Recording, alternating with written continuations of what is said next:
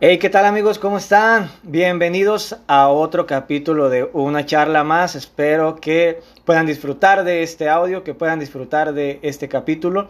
Ahora traigo algo interesante al programa, una charla más, nuevamente retomando eh, esas, esos capítulos donde invito a personas, a amigos míos, eh, tendremos invitados de todo tipo, incluso la idea de esto es volver a invitar a las personas que ya había invitado por medio de Instagram. Y claro que sí, hoy se dio la oportunidad de que pude invitar a un amigo mío que grabé en Instagram. De hecho, grabamos un, live eh, como de 20 minutos quizá. Eh, fue el live más corto que hice en Instagram. Pueden ir a verlo este, ahí en, mis redes sociales. Eh, pero ahora decidí invitarlo para grabar ya directamente de Anchor, que pueda eh, estar compartiendo conmigo el mismo tema que tocamos aquella vez. en esa ocasión estuvimos tocando el tema de eh, la ansiedad, eh, la depresión, problema de identidad dentro de los jóvenes. Incluso también en muchos adultos llega a pasar, pero obviamente más en el área juvenil. Y pues como este invitado especial, este amigo, eh, se dedica justamente dentro de la iglesia en el ministerio de los jóvenes, pues con más razón nos enfocamos en, ese, en esa área. Y pues démosle la bienvenida a Cristóbal Silva. ¿Qué pasa mi amigo Cris? ¿Cómo estás? Dios te bendiga. Hola Ran, qué, qué emoción estar por aquí una vez más. realmente pues estoy muy contento, gracias por la invitación y bueno, vamos a tocar un tema algo interesante. Mm, no me considero experto dentro de, creo que hay personas que tienen más conocimiento. no soy psicólogo, tal vez, eh, pero he visto muchos casos, he trabajado durante algún tiempo con jóvenes y es un tema interesante que he visto mucho y bueno, vamos a darle, ¿no? Claro, claro. en, el live este, estuvimos tocando, amigo, un, tema eh, demasiado épico. Me hubiera gustado que ese live hubiera sido un poco más largo. Eh, estuvo muy bueno, de verdad habíamos aprovechado mucho el tiempo. Eh, no sé para cuánto tiempo nos podría alcanzar este tema, ya que son un poco extensos. hay muchas ideas que aportar, hay muchas buenas opciones para poder llevar a cabo consejos eh, y de personas que incluso pueden ayudarte eh, en ese tipo de problemas. Si hay un caso dentro de tu familia, incluso tú mismo eres el, afectado dentro de estos puntos, esperamos que lo que tanto un servidor como mi amigo Chris eh, lleguemos a hablar en este momento pueda ser de edificación, pueda ser de bendición, pueda ser de ayuda a tu vida y que puedas ver cuál es la necesidad o cuál es esa cosa en específico que necesitas cambiar para que esa espinita que tú tienes dentro de, eh, estos temas eh, no te afecte más. Y yo creo que me gustaría comenzar con esa parte del problema de identidad, porque sabes qué, Chris, que últimamente se ha visto mucho eso, el problema de identidad. ¿Quién, quién soy en realidad? ¿No? Eh, yo lo dije en un principio, este, este podcast, este, estos audios, no solamente son para personas cristianas, no solamente son para personas que asisten a una iglesia, sino para todas aquellas personas que incluso eh, nunca han escuchado de Dios, nunca han escuchado de Jesús, nunca han interactuado con una persona eh, o un líder evangélico es, para este tipo de personas también es importante porque incluso ese es, es uno de los propósitos, que a través de estos audios tú puedas ser bendecido. Ahora, dentro de la iglesia y fuera de la iglesia sucede mucho eso. El problema de identidad. ¿Quién soy yo? ¿Para qué estoy en este mundo? ¿Cuál es mi propósito? ¿Qué, qué debo hacer? ¿Qué, ¿Qué, realmente, para qué nací? ¿Para tener solamente un título universitario? ¿Para eh, poder tener 15 eh, relaciones fallidas, para poder este, hacer una familia. No sé cuál tú creas que sea tu propósito, por el cual tú estés aquí en, este, en este mundo, en la tierra, eh, por lo cual tú estés radicando en, en, este momento, tú sigas con vida, ¿cuál es tu propósito? Y bueno, me gustaría que comenzáramos por ahí, por esa área. ¿Tú cuál, cuál crees que en general, yo sé que cada persona somos diferentes, igual como muchas veces hemos escuchado, cada cabeza es un mundo, pero ¿qué crees que sea en general como esa identidad que la mayoría de gente, y más en, en los jóvenes, se necesita sembrar para que los jóvenes se den cuenta que ese es su propósito? Ok, bueno, primero que nada creo que debemos de conocer qué es la identidad como tal, ¿no? Eh, tendemos, bueno, vamos a hablar más bien qué no es la identidad. Tendemos a pensar que somos eso que logramos, somos nuestros títulos, somos eh, lo que los seguidores que tenemos en Instagram, somos los amigos que tenemos en Facebook. Eh, y realmente no, no, esa no es nuestra identidad. Creo que nuestra identidad se, se trata de algo más profundo, ¿no? Se trata de, desde, empieza, creo que empieza por nosotros, pero también empieza en casa. Desde tradiciones, costumbres, la orientación que te da tu familia durante tu crecimiento, los primeros años. Eh, creo que es parte fundamental dentro de, dentro de nosotros. Eh, esa orientación que te dan, que nos dan como, como familia, se nos da, se planta dentro de nuestro hogar. Eh, claro que también actitudes, carácter que tomamos fuera de, del hogar, como son en la escuela, en nuestros círculos sociales, vamos eh, formando, formando esa personalidad, esa identidad. Y dentro del cristianismo, bueno, creo que tocabas también algo, algo importante que es eh, propósito. Y por ejemplo, mm, considero yo que no podemos lograr encontrar nuestro propósito sin antes definir nuestra identidad personal. Sabes, durante siglos la humanidad ha estado en busca de su propósito y de su identidad. Eh, y no solo, no solo en el área religiosa, por ejemplo, eh, los filósofos, eh, encontramos mucha filosofía acerca de esto. ¿Quién soy yo y qué propósito tengo? Eh, ¿A qué vine a este mundo? Pero no puedes definir tu identidad como tal sin antes, bueno, no puedes definir tu propósito sin antes definir tu identidad.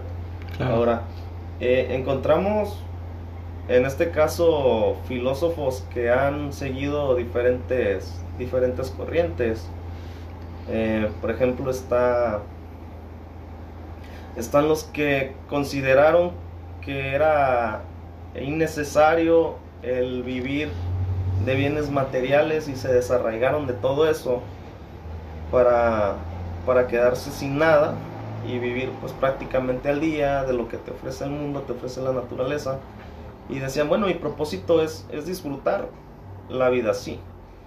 Pero hay otros que dicen, bueno, tal vez la vida ni siquiera tiene un propósito, como es la, la historia de Sísifo y la, la, teoría de lo absurdo, que no recuerdo quién, quién es el que escribe este, esta, la teoría. esta historia, la teoría del absurdo, que en sí pues comienza hablando acerca del suicidio y dice que la vida es repetitiva, monótona, es aburrida y constantemente se hace lo mismo. Y aquellos que logran darse cuenta de lo eh, inestable y lo imperfecta que es la vida se suicidan. Pero todavía existe la otra parte que dice aquellos que buscan y aprenden a disfrutar y buscan darle un sentido a su vida, entonces ahí están aprendiendo a vivir. Eh, creo que para aprender eso primero debemos de saber quiénes somos nosotros. Y ahí es donde yo entro mucho eh, trabajando acerca de identidad, acerca de, de quiénes somos nosotros. No, te comenzaba diciendo, no somos los seguidores que tenemos en redes sociales, no somos eh, nuestros títulos universitarios, no soy mi puesto de trabajo, no, no soy eh, las placas, las medallas que puedas tener por, por haber practicado deportes que tienes colgadas en tu, en tu habitación, en tu sala de trofeo. No eres nada de eso. Eh, y creo que nuestra identidad viene de, de Cristo Jesús. Por ejemplo, ah, la, la, vez pasada que platicábamos un poquito acerca de esto, te comenté algo acerca de, de ese pasaje donde Jesús le pregunta a sus discípulos, ¿quién dice la gente que soy yo? y, y, es ahí donde yo, yo siempre caigo en cuenta, ¿no? O sea, él les hace esta pregunta, ¿quién dicen ellos que soy yo? Y empieza a, decirle, unos dicen que eres el Mesías, otros dicen que, eres un profeta, otros dicen que eres un iluminado, quizás eres un ángel, eh, cosas de ese tipo. Y después le pregunta, ahora, ¿quién dices tú que soy yo? Ahora hagamos una pausa aquí. Si yo te pregunto a ti, ¿quién, quién soy yo? Tú puedes darme ciertas definiciones acerca de quién soy yo o lo que tú consideras que, que quién sea yo, porque es la parte que conoces de mí. Y tal vez tú conoces una parte alegre, una parte amigable, una parte muy relajista tal vez, pero no conoces todo acerca de mí, no, no, no conoces mi vida privada, no sabes quién soy yo cuando estoy a solas, claro. cosas como ese tipo. Y sabes, muchos toman su identidad en base de lo que los demás dicen que son ellos, o en base a lo que la sociedad quiere que seas tú. La sociedad quiere que te comportes de esta manera, la sociedad quiere que hagas esto, la sociedad te dicta que te vistas de esta forma, eh, tu círculo social en el que quieres encajar tal vez dice que utilices Gucci, aunque Gucci está feo, o cosas como ese tipo. Entonces, eh, pensamos que formamos nuestra identidad en base a lo que a la apariencia que podemos darle a las demás personas. Pero creo yo que nuestra identidad es más allá, es más personal, es cómo me siento conmigo mismo eh, cuando estoy solo, cuáles son mis emociones, puedo realmente estar firme en mis convicciones de, de quién soy yo, de sentirme seguro, de sentirme estable, tanto emocionalmente como física, como mentalmente, eh, de forma espiritual, o o, simplemente sonrío cuando estoy allá afuera, pero cuando estoy en soledad eh, soy una persona triste, ¿no? Sí. ¿Qué, está pasando ahí? Entonces, Jesús les hace esa pregunta y después le pregunta, ahora, ¿quién, quién dices tú que soy yo? Y me gusta aquí porque es Pedro quien le responde, él dice, tú eres Cristo, tú eres eh, el Hijo de Dios. Y cuando Pedro le dice esto, le dice, bien, dice, eso no te lo reveló carne ni sangre, te lo reveló Dios. Y encontramos algo muy especial en ese pasaje, y es que cuando tú reconoces quién es Jesús en tu vida, es. Dios deposita en ese instante una identidad. Porque vemos a Jesús decirle, ahora tú eres Pedro. En otras palabras, Jesús le está diciendo, tú sabes quién soy yo en tu vida, ahora déjame decirte lo especial que eres. Dice, tú eres Pedro. Así es. Y, entonces lo que le está diciendo Jesús, ya reconociste quién soy yo, ahora yo voy a depositar una identidad en ti. Y todavía, si sigues leyendo el pasaje, le dice, tú eres Pedro, y le dice, sobre esta roca voy a, voy a levantar, voy a construir mi iglesia. En otras palabras, le está diciendo, ¿reconoces quién es Dios? te doy una identidad y te doy un propósito. Claro. Entonces, dentro de la iglesia, mm, que es como que el círculo que más trabajo o el círculo que trabajo actualmente porque he tenido la oportunidad de trabajar en otras áreas. Y cuando hablamos de identidad me gusta tocar este, este, este tipo de temas. mi identidad no viene por lo que los demás dicen que soy mi identidad viene por lo que Dios dice que soy. Y Dios dice que eres amado. Dios dice que eres fuerte. Dios dice que tienes talentos.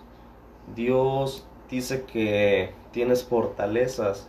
Mm. Es que, aparte de eso, Dios dice que eres su hijo, ¿no? Sí, claro. Pues creo que el- nuestra mayor identidad, nuestro mayor título que podemos tener no es una ingeniería, no es una licenciatura, son buenas metas, sí, pero nuestro mayor título que podemos tener en el mundo es ser llamados hijos de Dios. Y es una gran identidad la que tenemos. Tenemos una identidad de hijo. Y sobre esa identidad encontramos un propósito. Claro. Ahora, regresando un poquito a lo que decías este, hace un momento, hay un, hay un predicador que se llama Itiel Arroyo, yo creo que la mayoría lo conocemos. Eh, Itiel Arroyo es un predicador joven, eh, que espero ojalá algún día pueda invitarlo al podcast. Me gusta soñar alto. Eh, pero Itiel Arroyo tiene e- esa, esa manera como muy peculiar de, de hablar de este tipo de temas justamente. Y él en una de sus conferencias, eh, incluso ya para terminar, le dice a los jóvenes que ellos sufren, que la generación, estas últimas generaciones sufrimos de algo que se llama el, el síndrome de la voz. Ujú. Y, y, pues tú te quedas así como de, ¿qué es el síndrome de la voz, no? ¿Qué es? De Y hecho, ¿qué? explícame, n- Ah, ok. nunca había escuchado eso. ¿eh? Eso, eso está muy interesante, escu- escucha y pon atención, ¿eh? Eh, las personas que nos están escuchando, eso es algo bien, bien interesante. Yo cuando lo escuché por primera vez, de verdad que sentí como Dios eh, hab- habló a mi vida como de una manera muy peculiar. Él dice que el síndrome de la voz, eh, todos recordaremos o todos alguna vez en nuestra vida hemos visto el programa La Voz México. Ajá. Ajá. Entonces, La Voz México eh, consiste en cuatro personas o tres personas, personajes, sentadas en una silla roja, que están esperando a que alguien salga y que les impresione con la voz que van a in- interpretar delante de ellos.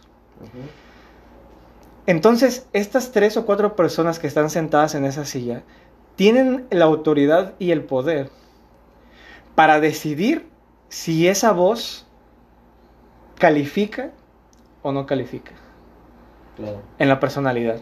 Entonces, ¿qué pasa cuando estas personas aprietan el botón rojo? La silla se voltea y es como de que tienes la oportunidad de ser alguien conmigo, porque me volteé. Si no me hubiera volteado, aún hubieras tenido la mejor voz del mundo, pero si yo no me volteo, no tienes una, una oportunidad porque no estás conmigo, no estás en mi equipo. Y Tiel Arroyo dice, a veces nosotros somos así.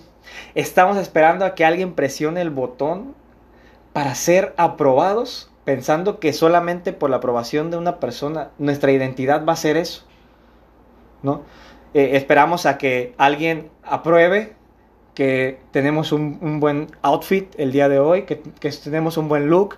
Estamos esperando a que alguien presione el botón rojo para que podamos sentir que ten- tenemos un buen gusto musical. Estamos esperando a que alguien presione el botón rojo para que alguien apruebe que estamos haciendo algo bien. Pero si alguien no aprueba eso que tú aparentemente piensas que no para ti no tiene un significado, entonces no te sientes completo. Incluso es lo que pasa, ¿no? Nadie se voltea en ese programa, ¿qué es lo que pasa? A lo mejor no lo demuestran en el momento, pero incluso yo he visto eh, como, como eh, contadas, la verdad, veces contadas, pero en una ocasión me tocó ver en ese programa una, a una chica que tenía una voz impresionante, pero ningún personaje se volteó. Y la muchacha empezó a llorar después de que terminó de cantar. Y ella misma lo dijo. Me voy eh, insatisfecha porque no cumplí con mi objetivo. O sea, que si esas personas se hubieran volteado, solamente una, hubiera cumplido su objetivo. O sea que si no, no. Entonces es ahí donde a veces, si una persona no lo aprueba, entonces no nos sentimos aprobados. Cuando ya sabemos que ese talento, ese don, esa habilidad, e, e, esa seguridad que debe haber en nosotros, que ya Jesús puso en nosotros, y se, y se la estamos dando a otra persona, pues que nada que ver, ¿no? Pero queremos sentirnos aprobados. Y eso es algo bien cañón porque eh, lamentablemente generaciones pasadas con generaciones presentes en cuanto a, en cuanto a jóvenes somos muy diferentes. Y, a veces, si algo no nos gusta, pues no, es, no eres de mi equipo. Si no haces esto bien, no puedes estar conmigo. Si no cumples ciertos requisitos, no puedes estar aquí. Y, está bien cañón porque es ahí donde los chavos o, jóvenes este, con problemas, ese tipo de problemas de aprobación, no pueden seguir con su vida normal porque siempre van a estar esperando a que alguien les pueda aprobar para sentirse completos y sentirse seguros. Y con eso conlleva a lo siguiente, que es eh, el punto de la depresión. ¿no? O sea, ya, ya, ya, ya nos hemos estado dando cuenta que tenemos que identificar nuestra identidad para saber cuál es nuestro propósito, ¿cierto? O al revés. Primero nuestro propósito y después nuestra identidad. No, primero, primero nuestra identidad, y después nuestro propósito. Pero como nosotros como cristianos, como hijos de Dios, sabemos que nuestro y nuestra identidad está en Jesús, entonces nuestro propósito está en Jesús. Ahora, por ser cristianos podemos deprimirnos, podemos llegar al suicidio, podemos llegar a la depresión. Claro que sí. Yo he conocido muchos cristianos que se han quitado la vida. Y uno dirá, ¿por qué? Si se supone que estamos, eh, tenemos esa relación con Dios, se supone que tenemos un Dios bueno. Pero ¿qué pasa cuando nos hundimos nosotros mismos? Porque ni siquiera es culpa de Dios, nosotros somos nosotros los que nos hundimos en eso. ¿Cómo, cómo sobrellevar a los jóvenes para que no caigan una y otra vez? o, que no se hundan más bien, ¿no? Porque yo creo que hasta cierto punto eh, estar, estar triste y sentirse deprimido por algo que te afectó demasiado, creo que es válido, pero ya cuando nos hundimos demasiado, cuando nos metemos bien cañón en nuestra depresión y que no podemos hacer otra cosa más que estar triste, yo creo que eso sí está bien cañón porque entonces sí hay un problema muy fuerte en nosotros que debemos eh, buscar ayuda para solucionarlo. Entonces, ¿cómo, cómo aprender a sobrellevar Cris a los jóvenes eh, en ese aspecto para que pues, no, no, tropiecen con la misma piedra en cuanto a la depresión y, y pues no caigan, ¿no? O no los lleven al suicidio, que es algo que sabemos que está muy, muy cañón últimamente. Está, muy fuerte, ¿no? La, tasa de suicidio hoy en día es muy alta. Mm, algo que debemos entender es que la depresión y vivir en depresión son cosas muy diferentes. Sí, claro. Por ejemplo, no sé, tuviste una mala semana y eso te deprime el resto del mes. Nada más por, dar un ejemplo, ¿no? Tal vez un poquito exagerado, tal vez no. Este, o estás pasando por una mala situación y eso te deprime. Eso es, eso es, es una cosa. Ahora, hay, hay gente que vive en depresión, que la depresión es algo algo real, se ha vuelto algo real en su vida. Y, no me refiero a que sea solo un asunto de eh, échale ganas y te dan unas palmaditas ¿no? en la espalda, este, todo está bien. O el clásico es que tienes todo para estar bien, porque eh, realmente, men, eso, eso no te ayuda en nada, ¿no? Eh, la gente que vive en depresión, pues tiene problemas todavía un poquito más, más graves. Estamos hablando de que tal vez tu cerebro no produce los químicos suficientes para que tu organismo trabaje de la manera en que debe de funcionar. Eh, y eso, eso, es, eso es lo que es la, depresión clínica. Cosas así. Pero eh, también vivimos en una época donde hablamos de, esto que acabas de comentar, que está muy interesante, el, el síndrome, el síntoma de la... El síndrome de la voz. El síndrome de la voz Sí, está muy interesante. Eh, y sí, sabes, la mayoría de los jóvenes están buscando como que esa aceptación. Están buscando eh, ser aceptados en un círculo, ser aceptados. Por ejemplo, eh, donde yo estudié en la universidad había como que eh, ciertos círculos sociales. Eh, aún en mi salón, dentro de mi, dentro de mi grupo, había como que ciertos círculos sociales, ¿no? Y había ese círculo social de los cuates que se salían a pistear a mitad de clases, pues, pues, eran los mismos. Ese círculo social de los que tenían como que más acomodados económicamente, los más nice, los, populares. Los popus, los que tienen la mejor ropa, el, ese círculo social de las, las chicas más guapas, ¿no? Este, las, las inalcanzables. Eh, ves cosas como esa en la universidad, en la preparatoria sobre todo. Círculos como eh, los más ñoños, ¿no? Sí. Eh, los nerds. Yo como, como que yo quería pertenecer a ese, bros. De esos de puro 10, de esos de excelencia. Veía más futuro ahí. Y e incluso había un, sí, un pequeño círculo social de, de cristianos. Sí, también los hay. También los hay. Y, ¿sabes algo que a mí me incomoda un poco? Es, es, es eso, es, es que creamos burbujas. Sí. Creamos eh, una burbujita por aquí, una burbujita por acá. Aún dentro de las mismas iglesias podemos ver, ver burbujitas. Y ¿Y qué onda con aquellos que sienten que no encajan en ningún lado, pero a fuerza quieren encajar en un lugar? ¿Qué haces? Empiezan a cambiar sus hábitos, empiezan a, cambiar su manera de vestirse, tal vez para poder entrar en ese círculo, empiezan a cambiar quizás su manera de hablar. Eh, algunos, no sé, se endeudan gastando dinero que no tienen para comprar cosas que no, se, no necesitan para impresionar eh, a personas, para permanecer, para, suena muy cliché, para impresionar a personas este, que te pueden aceptar dentro de su, de su círculo social, porque de alguna manera quieres permanecer, quieres pertenecer a, a un grupo, quieres entrar y ser aceptado por por la sociedad que tú, que tú crees que te mereces.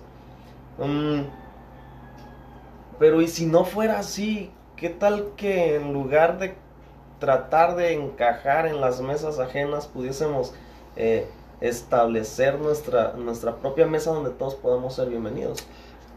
Y... Sí, muy cierto. Fíjate, perdón que te interrumpa, bro. Eh, eh, eh, ahorita me estaba acordando, justamente me, acordé de un pastor en una predicación que escuché ya hace algún, algún tiempo. justamente tocaba algo muy similar a lo que tú me estás diciendo. Él decía, joven, si tú no encajas en un grupo en el que quieres encajar, sencillo, crea tu propio grupo en el que personas como tú encajen contigo. Y es así como de, ¿por qué no lo pensé antes, no? y es que, es que es cierto, porque, por ejemplo, quizá tú quieres estar con los populares, pero quizá tú, tú, no, tú no naciste para ser un popular, ¿no? Eh, tú, tú quieres estar con los, eh, con los emprendedores, pero quizá tú no naciste para ser un emprendedor, tú quieres estar con los, incluso personas que vagamente, este, tú, tú lo dijiste ahorita, quieren estar con los, con los de buenas calificaciones, con los nerds, con los que, con los mataditos, no sé cómo, cómo, ya, cómo lo quieras llamar, ¿no? Pero a lo mejor tú no naciste para hacer eso. Entonces, los, nerds son lo, son lo mejor, ¿eh? Ah, no, sí, claro. De, hecho, este, como paréntesis, leí el libro de eh, Jesús ama a los nerds. Eh, el que tenía el pastor en la... Y está muy bueno, man. Yo no, este, lo he leído. Está, está muy, muy chido, luego te lo paso para que lo leas. Es algo bien interesante y pero es cierto, incluso el, incluso el, mismo, el, mismo autor de ese libro dice que él, eh, en su, en, su iglesia, en la iglesia que él pastorea, dice que sus jóvenes, eh, hay, hay, un grupo de todo, ¿eh? dentro, dentro de la misma iglesia hay nerds, hay este, personas que no, no, no, son muy estudiosas, hay personas guapas, personas no, no tan guapas, altos, chaparros, feos, eh, morenos, blancos, eh, de todo tipo de clases socioeconómicas y de todo tipo de eh, personalidades que pueda haber. Pero él empezó a armar su grupo. ¿Por qué? Porque él, él un tiempo se sintió excluido de todo. Que él tomó la decisión de decir, bueno, soy excluido, ahora voy a armar un grupo de excluidos. Bien. Y eso, y eso está chido, man. ¿Por qué? Porque, por ejemplo, ah, tú eres, este, tú tienes la finta de ser una persona, este, guapa, tú puedes estar con los populares, pero los populares quizá vieron algo en ti que no.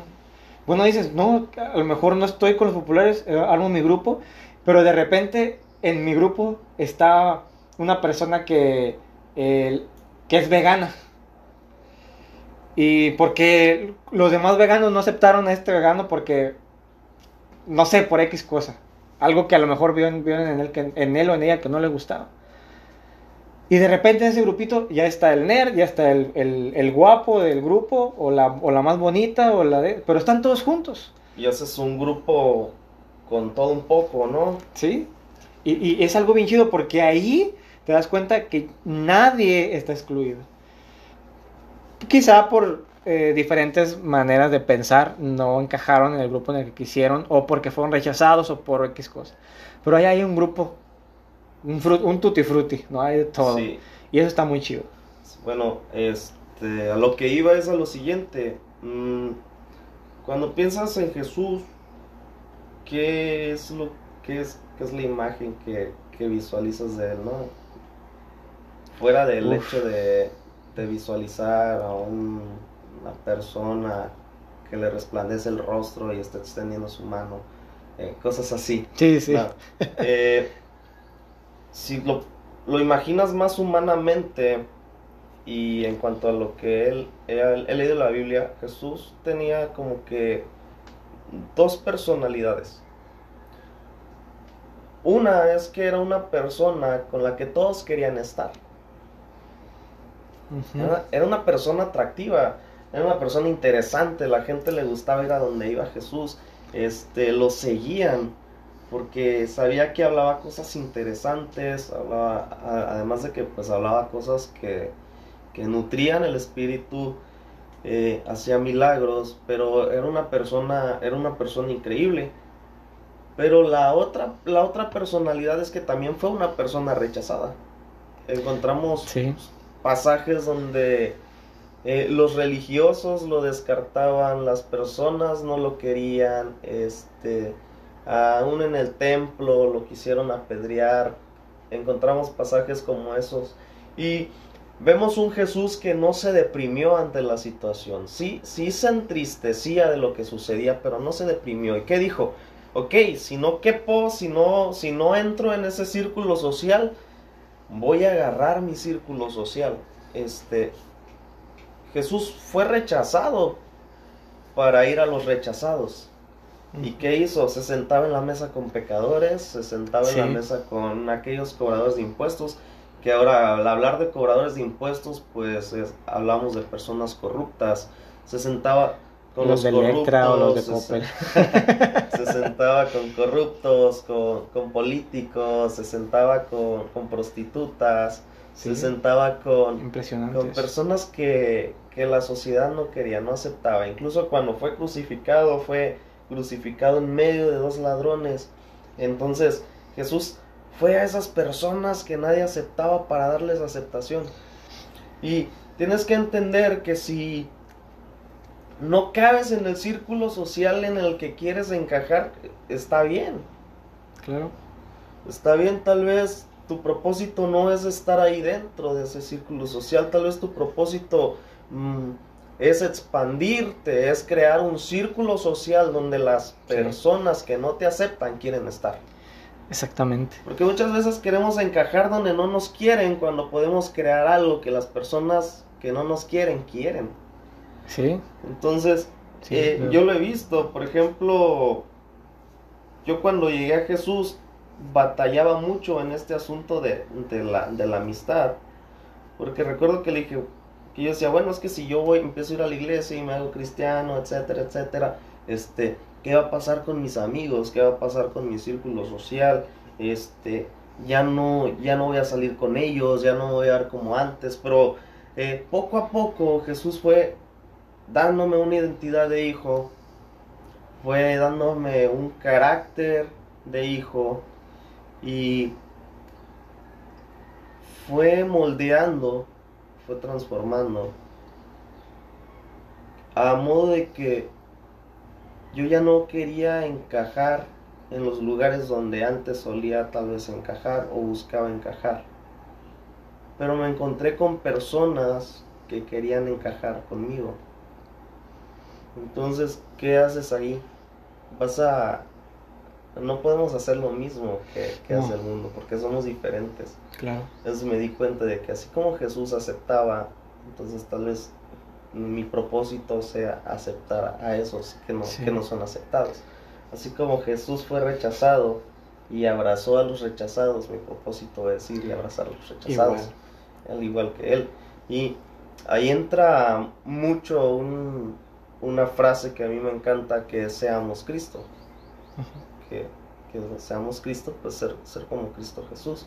Jesús fue a, a los enfermos, fue a los oprimidos, fue a los rechazados, fue, fue a esos jóvenes que, los otros jóvenes no querían tal vez, ¿no? Fue a esas personas que, que, estaban deprimidas porque no encontraban dónde encajar. Fue a esas personas que estaban deprimidas porque incluso su familia este, los estaba rechazando. Ahora, eh, dentro de, de, este, de este rollo de la depresión son muchas cosas. Ahorita estamos hablando de, del ámbito social que es muy marcado últimamente porque tú dijiste, estamos buscando ser aceptados por la sociedad, pero no solamente es el problema de la sociedad. Estamos hablando de que me he encontrado con jóvenes que me dicen, es que sabes, mis papás no me quieren y literalmente ellos me, los me, lo han dicho, o sea, no te quiero, eh, no fuiste planeado. Sí, muy cañón. Hubiese, sido preferible que no hubieses nacido, cosas como esas, o sea, esas son, cosas, son cosas gruesas, porque, brother, mientras nos estamos preocupando, peleando por entrar a un círculo eh, social. Eh, hay, hay otros que realmente están batallando con un problema de identidad más grave, que es que no, no son amados por su casa, no son amados en su familia, no son amados por sus padres. Eh, personas que simplemente pues, mi, mi, papá, mi mamá me abandonó cuando era pequeño, ¿no? El, se bromea con este asunto, es que fue por cigarros. No, pero hay personas que realmente sí tienen ese tipo de, situaciones. Y, y aún Jesús eh, entra, entra dentro de, ese, de ese rollo, diciéndole, ok, yo, yo, yo puedo ser tu padre. ¿Sabes? Por, hablar un poquito a, a, testimonio, yo dentro de mi vida he he encontrado a Jesús como, como un amigo, como un padre y como un hermano mayor. Sí. Es, es así la, la identidad que he creado de él, o que, o que él ha, creado de sí mismo a través de mi corazón. Eh, verlo de esta manera, verlo como el hermano mayor que te defiende en los problemas, en las circunstancias complicadas, pero que también te lleva de la mano. Sí. Mm. no sé si tú tengas hermanos mayores. No. Eh, no, ok. Lo siento. Este, no, sí, me tocó ser, hay, quienes, el mayor. Hay quienes nos toca ser el hermano mayor y hay quienes tienen el hermano mayor. Sí, claro. Y a los que nos toca ser el mayor nos, nos habría gustado, ¿no? Tener, tener un hermano mayor. Claro. Eh, Yo siempre le he dicho. Me habría gustado tener un hermano mayor que, me tomara de la mano cuando me, cuando me caía de la bicicleta la primera vez que, me lancé sin rueditas de, entrenamiento y me raspé las rodillas y, que te levanta, ¿no? Y que te lleva de la mano, este, mamá, se cayó, se, raspó la rodilla, se le van a salir las tripas, este, cosas así. Y, Jesús es ese, es ese hermano mayor. Claro. dice su palabra que, Él fue el primero. En otras palabras, Él es el mayor, fue el primero que nos, y el que nos acerca al Padre. En otras palabras, Él nos lleva de la mano, nos lleva de la mano hacia el Padre. Pero también lo he encontrado con un amigo en quien puedes, en quien puedes ahogarme, en quien puedo confiar, en quien puedo contarle eh, mis problemas, mis situaciones íntimas y sé, que, sé que no me va a juzgar, sé que me va a abrazar. Y, y, con esto no te digo que no tengamos amigos, porque también creo que es bueno tener amigos con quien desplayarnos, sí, amigos con quien, con quien llorar, con quien hablar a capa y espada, eh, sin ocultar nada, pero eh, con Jesús creo que for, forjamos todavía un poco más esa, esa confianza de, de poder abrirnos. Y también he visto un padre, ¿sabes? Que aun cuando dentro de mi familia, dentro de, dentro de casa, no he encontrado quizás la aceptación que buscas o la aceptación que esperas, muchas veces mm, tienes logros que, que, tu familia no ve. Sí. Pero, pero Jesús es ese padre que está aplaudiendo y que te dice, bien, bien hecho, lo estás logrando, lo estás haciendo bien. Y he aprendido que mi identidad no depende de lo que las demás personas dicen que soy. Y me ha dado una seguridad en mi vida acerca de quién soy yo. He aprendido que mi identidad no se basa en lo que alguien puede eh, decir que puedo lograr o no puedo lograr. No se trata de si ellos dicen que, que soy un fracasado, no. Porque Jesús está observando y me está llevando de la mano y me está levantando y me está abrazando y me está aplaudiendo y también a veces me está corrigiendo y me agarra de las greñas cuando lo necesito. Claro.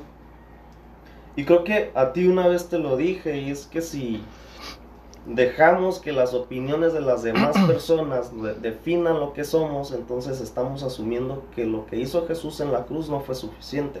Así es. Y Él fue a morir por nosotros para darnos una identidad de hijos, nos dio una identidad de reyes.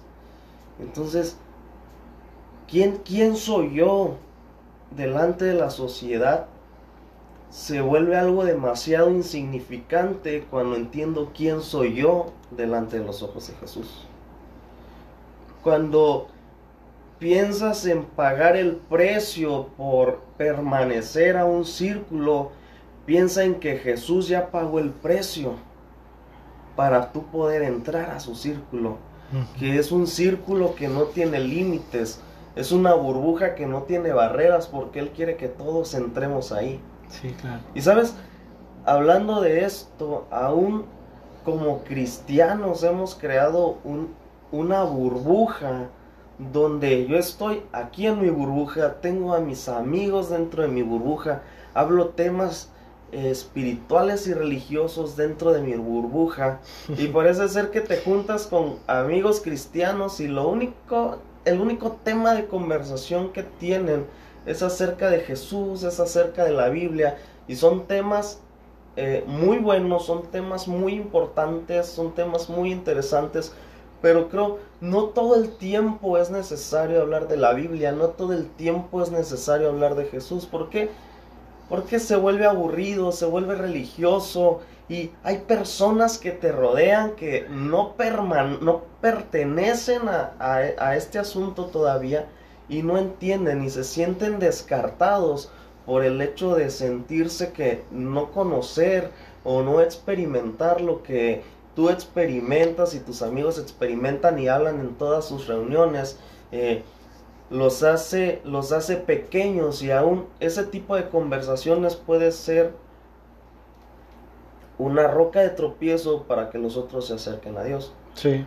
A mí me encanta en lo personal que tengo amigos donde podemos hablar de cualquier tema de conversación. Podemos hablar de música, podemos hablar de, de temas eh, un poquito más filosóficos o, o psicológicos.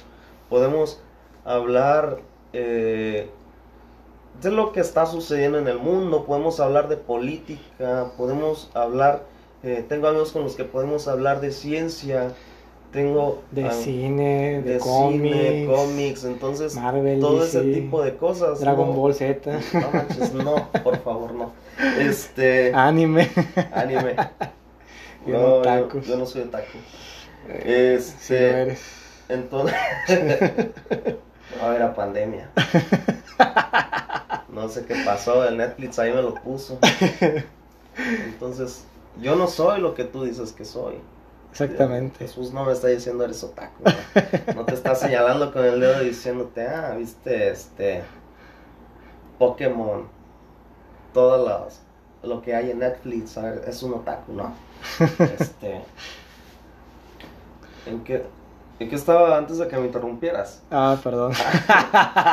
este, en que, en que Jesús es ese, es esa persona que nos ayuda, pues a. Ah, sí, entonces Jesús viene a morir en la cruz, viene a pagar el precio, o sea, y, y te da tu identidad, te dice quién eres.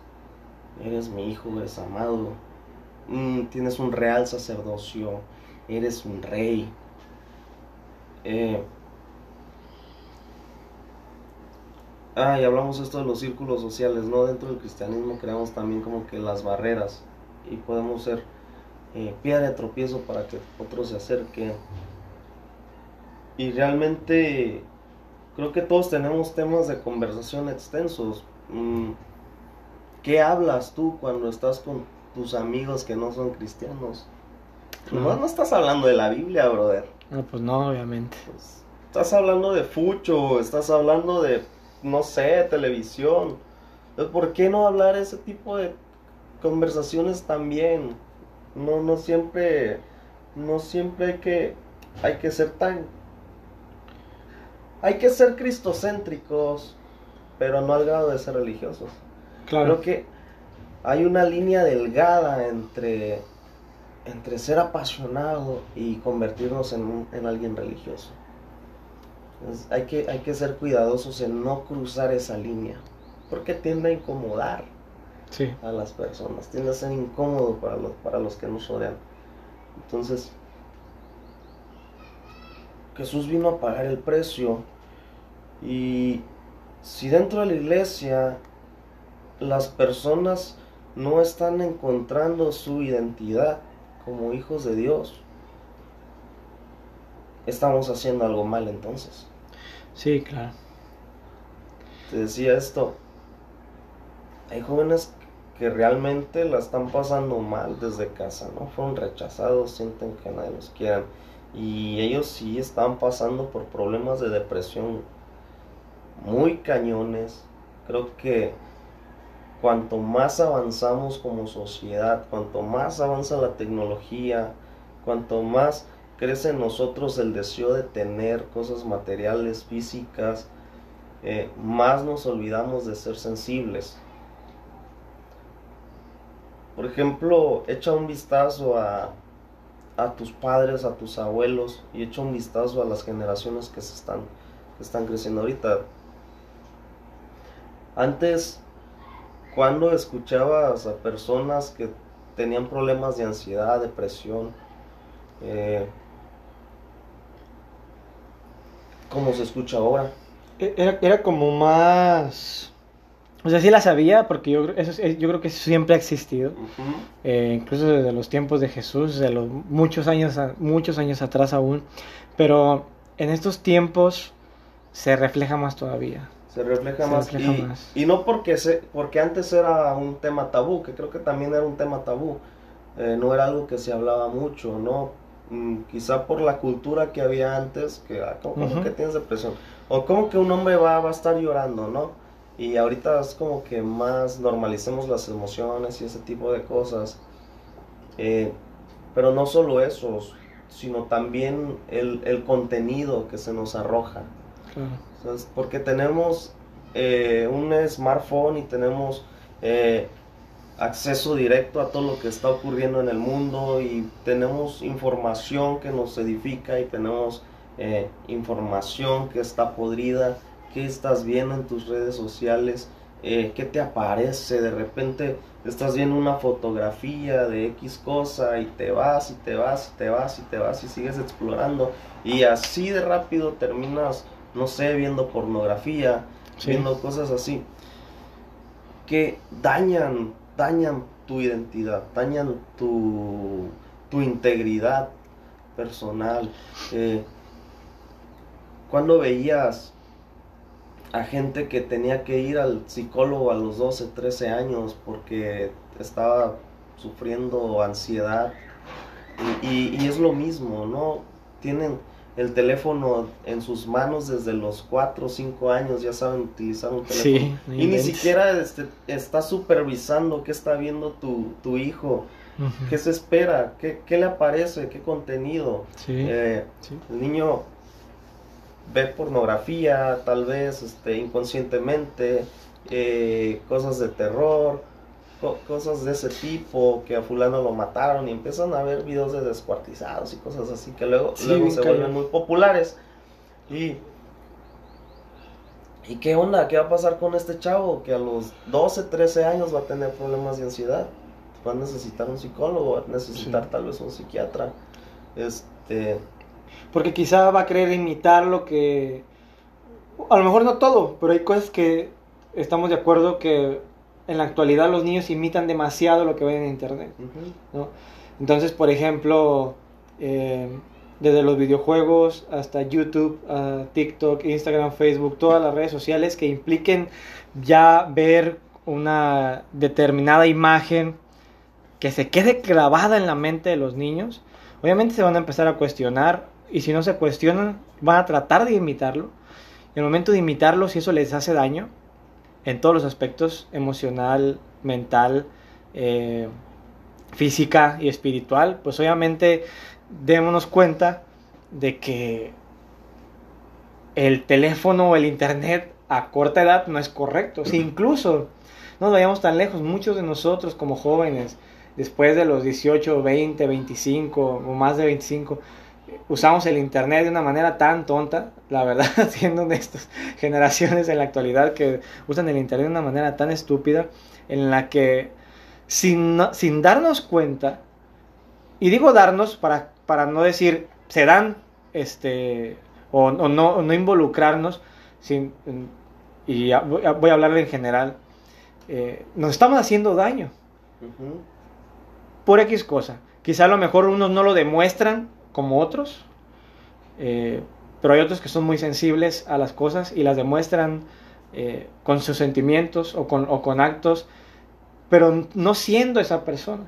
Entonces ahora imagínate si en los jóvenes, personas que se supone que ya somos eh, conscientes de lo que hacemos, de, que, de qué es lo bueno y qué es lo malo, ahora imagínate con un niño que apenas está en pleno desarrollo y que en vez de darle un cubo Rubik, o darle una libreta para que dibuje o para que haga, eh, para que estudie las tablas o X cosa como antes.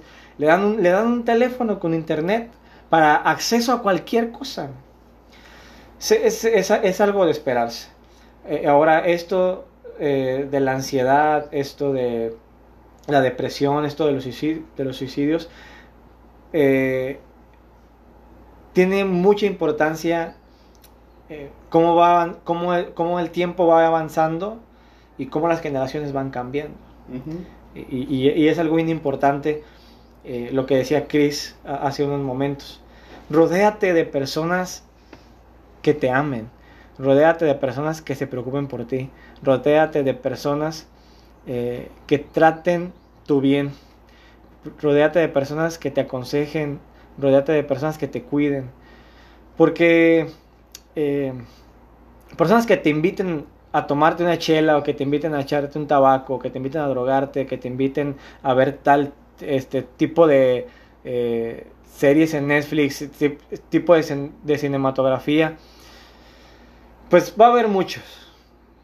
Gente con, la, gente con la que salgas a la calle va a haber demasiado, pero a verdaderos amigos que te escuchan, que te ponen atención, que se preocupan por ti, que, buscan tu bien, hay pocos. Entonces, rodéate de ese tipo de gente. La Biblia lo dice, las malas amistades corrompen las buenas costumbres. Y un dicho este, eh, que, dice, que repite al, el mundo es lo de el que el, con lobos anda, hallar se enseña. O el otro que también dicen mucho de dime con quién andas y te diré quién eres, ¿no? Entonces tener cuidado, porque si tú te juntas con personas que nomás andan en la depresión, que les gusta, eh, que les gusta escuchar a Panda. ¿Cómo acabas de decir eso de... Ah, las, malas qué? Compañías. Las malas amistades corrompen las buenas costumbres. Las buenas costumbres. ¿Sabes? También creo fielmente que las buenas amistades corrompen las malas costumbres. Claro. Es decir, dale la vuelta, bro. Exactamente. Y algo que sonará muy cliché también es, sé el amigo que te gustaría tener. Ah, claro. Nos gustaría tener un amigo con quien confiar, un amigo que nos haga sentir seguros o, la pareja que te gustaría tener. Pues sé tú esa pareja. Conviértete que, en eso. Que sea, que sea recíproco, ¿no? Sí, claro. Sí, es correcto, así como se dice. Bueno, que sea mutuo, que sea igual. Sí, mutuo, recíproco. Creo que son sinónimos, no sé, la verdad. Eh, es, es, sí, sí, es algo, es, es algo bien, bien cierto. Este, honestamente, eh, es algo en lo que debemos reflexionar.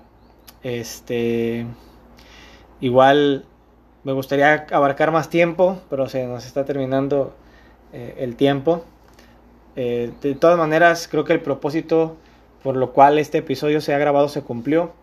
Eh, esperemos de verdad, deseo que todo lo que escuches, compártelo con amigos, compártelo con familiares que crees tú que es necesario que lo escuchen para que pueda ser de bendición. Quizás Dios quiere hablar, quizás Dios ya te ha hablado, quizás Dios este, vaya a hablar a una persona entonces, eh, comparte este audio.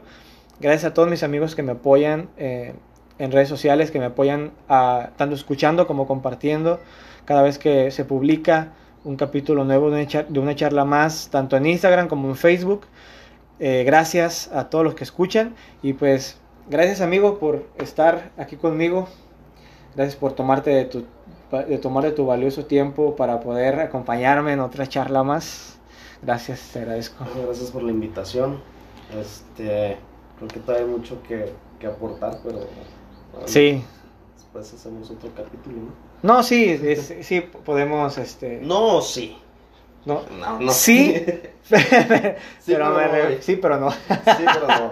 bueno, ustedes me entienden. Eh, gracias, amigo, por este tiempo. Este, eh, se disfruta cuando se tocan este tipo de temas porque se comparten opiniones diferentes y creo que se aprende mucho. Eh, gracias a todos los que escuchan del otro lado del micrófono, del otro lado de la pantalla.